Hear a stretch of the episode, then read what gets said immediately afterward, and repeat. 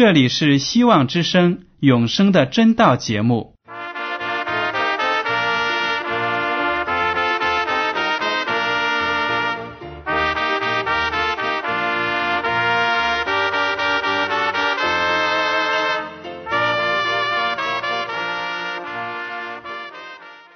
亲爱的听众朋友们，你们好，我是艾德，很高兴今天能和你们在永生的真道这个栏目中见面。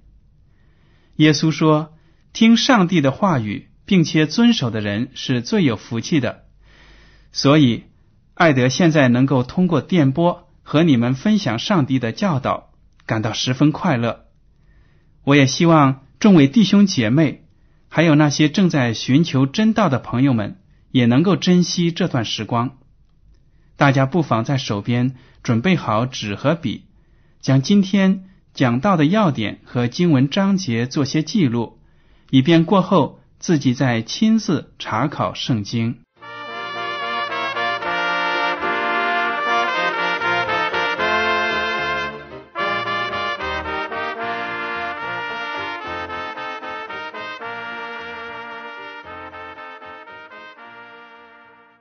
听众朋友们，今天艾德要和你分享的是地质学带给我们的信息。圣经里的第一卷书《创世纪》在第一章就告诉我们，地球原先是被一层汪洋大海包围着的水球。后来呢，上帝命令地球上的水聚在一起，使土地露出来，形成了一个海洋。和一片陆地。接着，上帝造出地上的植物、海里的水族、天空的飞禽，以及地上的动物和人类。正如经上这样记载海洋和陆地的形成。大家请看《创世纪》第一章九到十节。上帝说：“天下的水要聚在一起，使旱地。”露出来，事就这样成了。上帝称旱地为地，称水的巨处为海。对那些不明白圣经又没有现代地质学知识的人来说，若要他们相信当初地球上只有一个海洋和一片陆地是不容易的，因为他们会想，地球上现在明明有四大洋。太平洋、大西洋、印度洋和北冰洋，还有七大洲：亚洲、非洲、欧洲、南美洲、北美洲、大洋洲和南极洲。怎么能说当初地球上只有一个海洋和一片陆地呢？然而，现今的科学家，包括那些宣扬进化论的地质学家在内，几乎都在自觉或不自觉之中。一致见证了圣经中上述古老记载的可信。一九一二年呢，德国著名的地质学家威格纳首先提出了大陆漂移的假说。他推想，最初世界上现在的美洲、非洲、欧洲、亚洲、澳洲和南极地区，原是连成一片的大陆，称为原始大陆。后来呢，欧洲和南极地区跟亚洲分离开来，中间形成了印度洋；美洲呢向西飘去，中间就形成了大西洋。因为它从大西洋两岸有着相似的地质结构、岩石和化石等大量事实出发，推断出两岸的大陆原为一个整体。在此之后。世界上绝大多数的地质学家，尽管他们不一定赞同威格纳的大陆漂移假说，但有一点看法是一致的，就是认为地球上本来只有一个原始大陆和大洋，以后呢，经过了复杂的地质变化，才形成了现在这个样子。至于原始大陆怎么会分裂成现在这个样子，地质学家们。是由各种不同的解释，如大陆漂移说、海底扩张说、板块构造说、地球膨胀说，以及普世的洪水论等等。我们基督徒相信洪水论的解释是最为正确的。我们不但有充足的科学论据，而且呢，这个论点符合圣经记载的事实。著名的地质学家普雷士对洪水论有很大的贡献。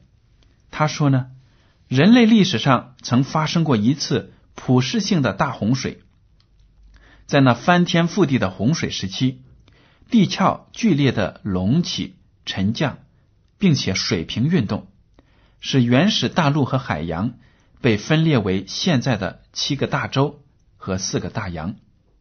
这种剧烈的地壳运动。也是煤层、石油和生物化石形成的根本原因。据圣经记载，古代的时候，人类罪恶滔天，恶贯满盈，创造主耶和华上帝为此呢，心中非常的忧伤。他决定要发起一次翻天覆地的普世性的特大洪水，来毁灭这个世界。但是上帝看到挪亚一家善良正义，于是打算保存他们的生命。上帝把自己要毁灭地球的计划告诉了挪亚，命令他和家人建造一艘大船，长约四百五十英尺，宽七十五英尺，高四十五英尺。等方舟造成了之后，上帝命令挪亚一家。进入舟中，并且把地球上的动物、昆虫按照种类各取公母留种带入方舟。等一切都准备妥当之后，上帝开始发洪水了。请大家翻开旧约圣经创世纪到第七章十一至十二节，这样描写说那一天的景象呢？大渊的泉源都裂开了，天上的窗户也敞开了。四十昼夜降大雨在地上，大家可以想象当时的情景有多么的可怕。天崩地裂，雨水从天上倾泻下来，地下的水呢，从地壳的裂缝喷发而出。我们现在如果在一个地方不停的下暴雨三天。那个地方就遭殃了，肯定有不少百姓要流离失所。但是挪亚时代的人经历的洪水，却是从天上和地下同时发出，并且持续了整整四十个昼夜，乃至全地迅即被一片汪洋大海覆盖了。经上说，水势在地上极其浩大，天下的高山都淹没了。此时，挪亚和他的三个儿子闪、含、雅弗，还有挪亚的妻子和三个儿媳妇，还有那些被流种的动物，却安然无恙的待在方舟里。一百五十天后，洪水才渐渐消退。方舟呢，停在了亚拉腊山上。又等了七个月，地上的水。才完全干了。上帝对挪亚说：“你和你的妻子、儿子、儿妇都可以出方舟。”挪亚就从方舟出来了，并且经上说：“为耶和华筑了一座坛，拿各类洁净的牲畜、飞鸟献在坛上为燔祭。”上帝小谕挪亚和他的儿子说。我与你们立约，凡有血肉的，不再被洪水灭绝。我把红放在云彩中，这样就可做我与地立约的记号了。我使云彩盖地的时候，必有红现，在云彩中。我必纪念我与你们和各样有血肉的活物所立的约，水就再不泛滥毁坏一切有血肉的物了。圣经讲的很清楚，洪水之前呢，气候温和，天气晴朗，从不下雨，只在夜间有雾气上腾，滋润遍地。大家可以参看《创世纪》第二章五到六节。所以呢，那时候的人从来没有看见过彩虹。洪水之后，气候恶化，时常会下雨。上帝唯恐挪亚的后裔看到下雨就害怕，就以彩虹为记号立约，安慰他们。我们都知道，彩虹是下雨之后出现的自然景象。由于雨后天空中还暂时保留有不少的水分，在阳光的折射下呢，就会形成美丽的彩虹。洪水之后，不但气候有了巨大的变化，而且地面也大有改观。地球上形成了现今的七大洲和四大洋，时常有地震、火山爆发、山崩地裂。这些情况到基督复临之前。将会更加严重。圣经指出，大山因它震动，小山也都消化，大地在它面前凸起，各海岛都逃避了，众山也不见了。这两节经文，一节呢是记录在旧约的纳红书第一章第五节，第二节是记录在启示录的第十六章二十节。这些都是描写在耶稣基督第二次复临前地球上所发生的那些自然现象。关于这次普世性的特大洪水，除了圣经上有着完全可靠的记载外，世界上各个古老的民族也都保留着各种类似的传说，不约而同的见证了圣经记载的真实可信。比如说。在公元前三百年，有个巴比伦人就根据马尔杜克神庙中所存的案卷呢，整理了关于洪水的传说。他就写道：有一个名叫 Kisuthros 的王呢，被上帝警告有洪水要毁灭世界，上帝要他造一只船，把他的亲戚朋友以及各样不同的畜类。并一切需用的食物都放进去。于是他就造了一只大船逃命。洪水之后，这条船在亚美尼亚，按照圣经所说呢，就是亚拉腊山隔了浅。当洪水退后，他把雀鸟放出去。到第三次，他们就不回来了。他于是从船中出来，筑了一座坛，就在那里向神明献祭。除了这个传说之外，埃及、希腊、印度、英国、波利尼西亚、墨西哥、秘鲁等国都有类似的传说。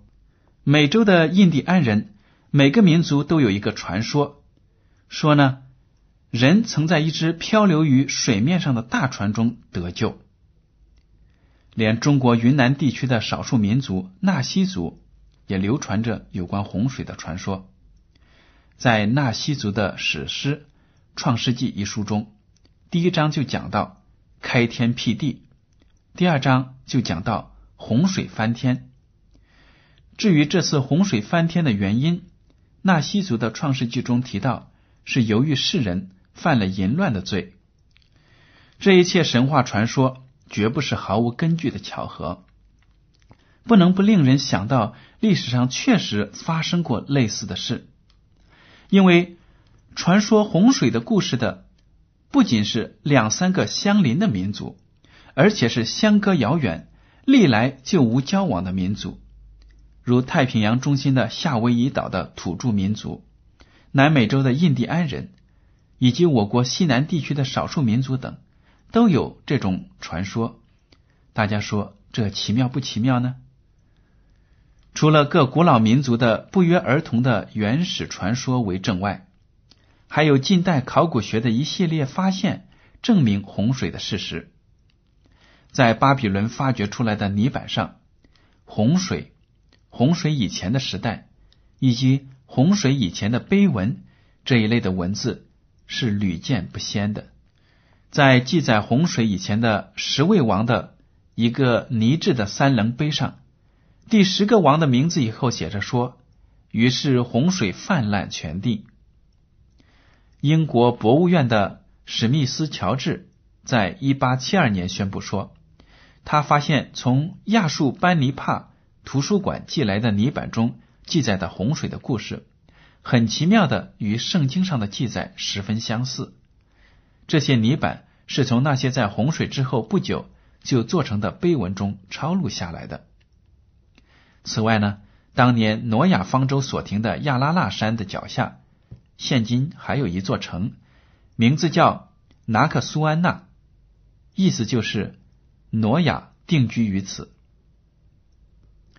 听众朋友们，你能告诉我，我们生活中必须的煤矿和石油以及常见的化石是如何形成的吗？关于地球上的煤层、石油和化石的形成原因，有两大学派的解释。一派呢主张渐变论，就是进化论所支持的观点，认为这一切都是经过亿万年逐渐形成的。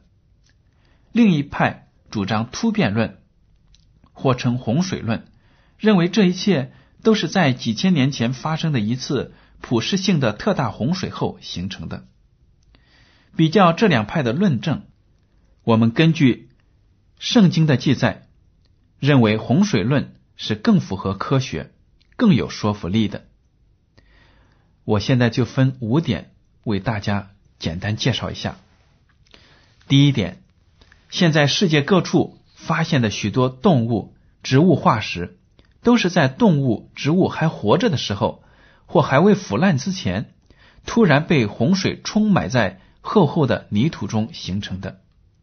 因此，许多的动物，包括水生物的化石，都保存了它们在垂死前的挣扎状态。许多植物的叶脉、花纹还都清晰的保持着。如果不是洪水的突然冲埋，在陆地上自然死去的动物或落下的花叶就会枯干，甚至会完全的腐烂，被微生物分解掉了。您说对吗？第二点呢，特别具有说服力的是，现今世界各处发现的好多动物颌骨化石矿中啊，都堆积了许多种哺乳动物颌骨的化石。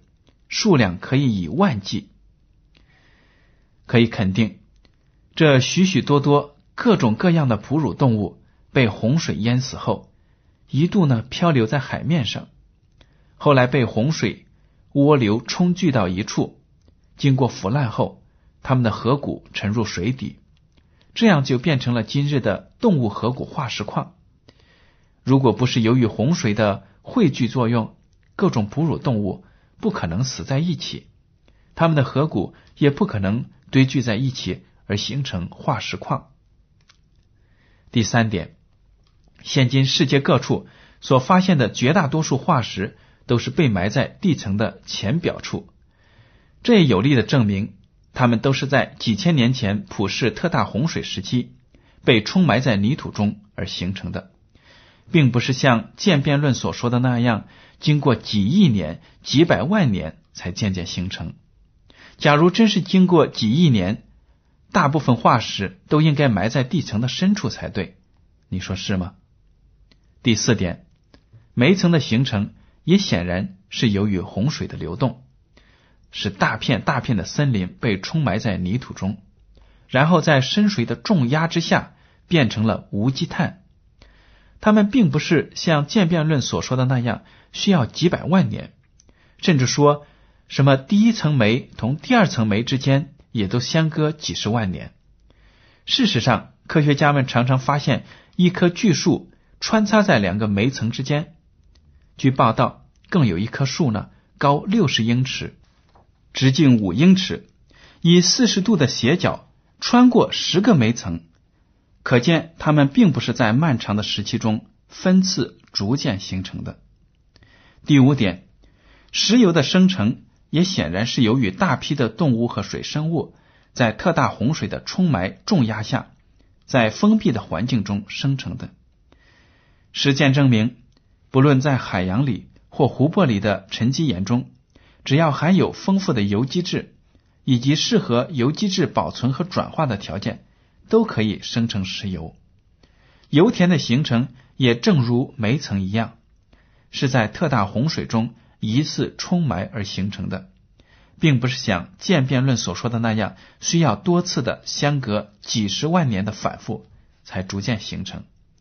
如果各岩层相隔几十万年的话，那么各岩层生成的石油就不可能汇集在一处形成油田。您说对吗？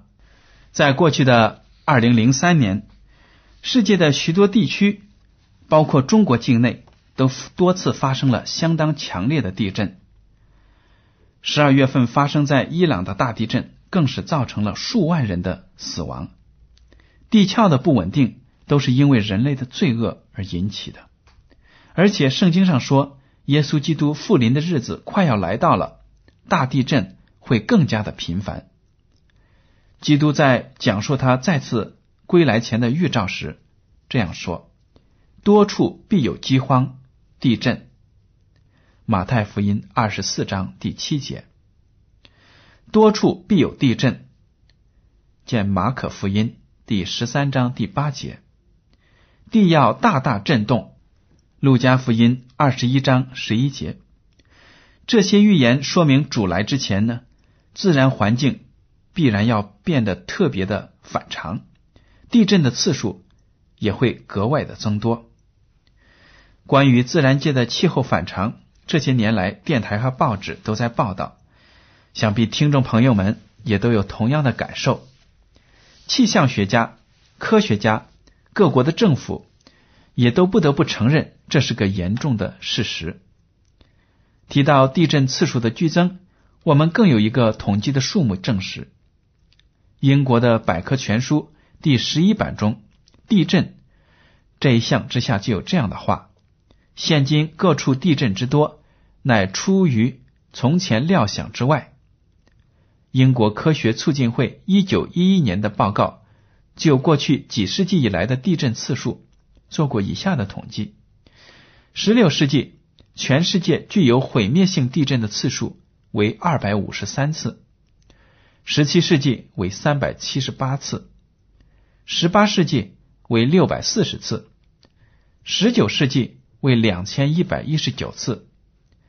到了二十世纪，全世界平均每年具有灾难性的五到六级地震总数约有一千二百次，具有较大毁灭性的六到七级地震约一百二十次，具有特大毁灭性的七级以上地震次数平均十八次。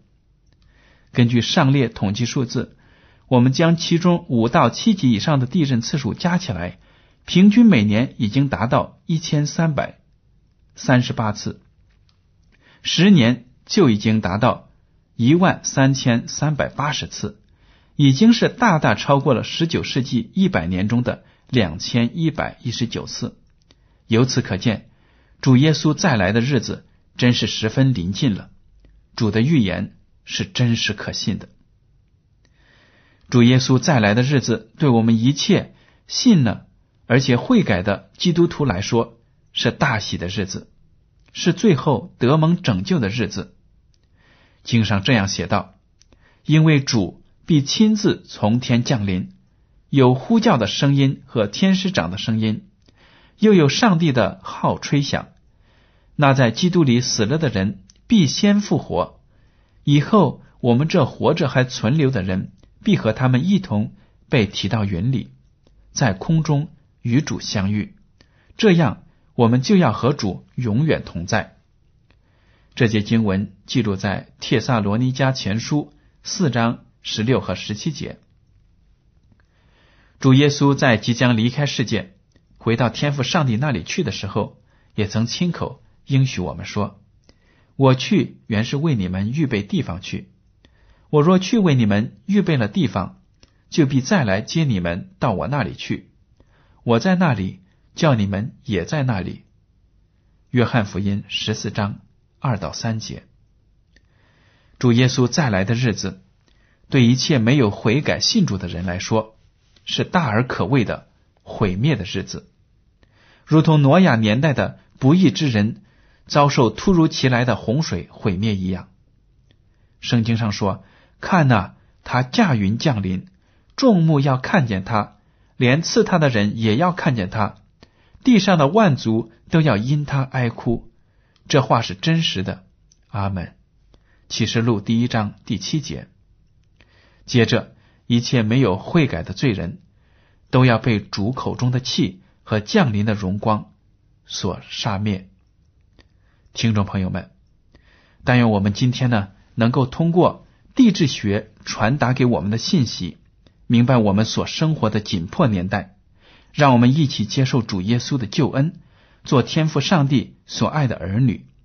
当世界被毁灭的那一天来临的时候，我们能够平平安安的躲过灾难，享受永生。听众朋友们，接下来呢，请您欣赏一首歌曲《至宝佳音》。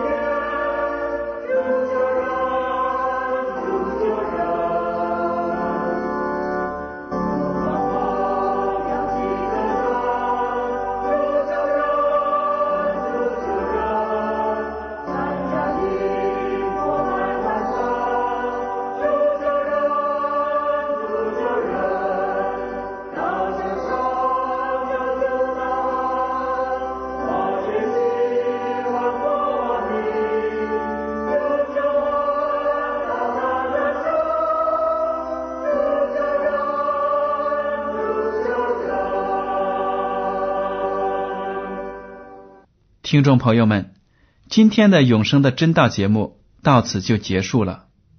您如果对今天的讲题有什么想法，或者对这个栏目有什么建议，就请写信给我。我的通讯地址是香港九龙中央邮政总局信箱七零九八二号，请署名给爱德。爱是热爱的爱，德是品德的德。如果您在来信中要求得到免费的圣经、灵修读物、节目时间表，我们都会满足您的要求。为了让信函能够早日准确的到达您的手中，请用正楷字体一笔一划的书写您的名字和地址。感谢您的收听，上帝保佑你们，再见。